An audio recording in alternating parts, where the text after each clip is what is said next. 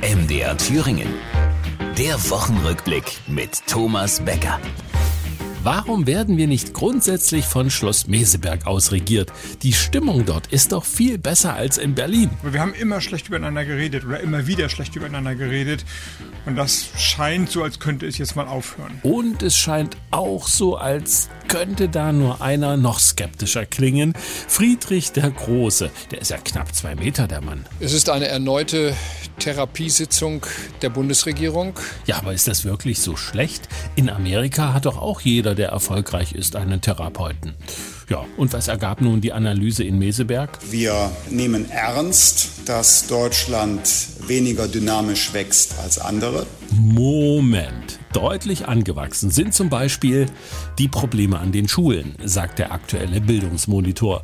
Mit Bildungsmonitor ist allerdings nicht etwa das Handy gemeint. Im Gegenteil.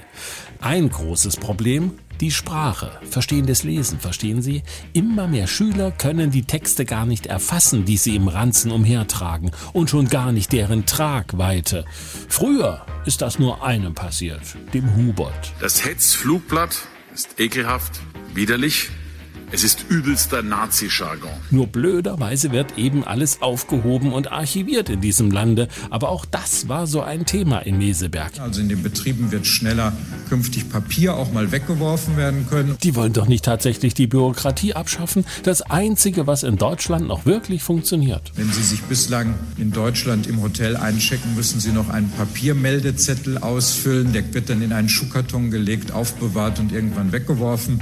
Mhm, werden die Daten dann digital erfasst und sofort gelöscht? Nein, das war Spaß, hoffentlich. Aber es gibt einfach sehr viele Menschen, die hängen noch an Akten und Papier und die will der Lauterbach ganz vorsichtig loslösen und im Jahr 2025 an die elektronische Patientenakte anbinden. Nicht verwechseln mit Festkleben. Aber solche Zukunftsprojekte hat unsere Bundesregierung in Meseberg tatsächlich auf den Weg gebracht. Und das ist hoffentlich nicht der Postweg. Das war die Woche. Der Wochenrückblick mit Thomas Becker. Auch als Podcast unter mdrthüringen.de.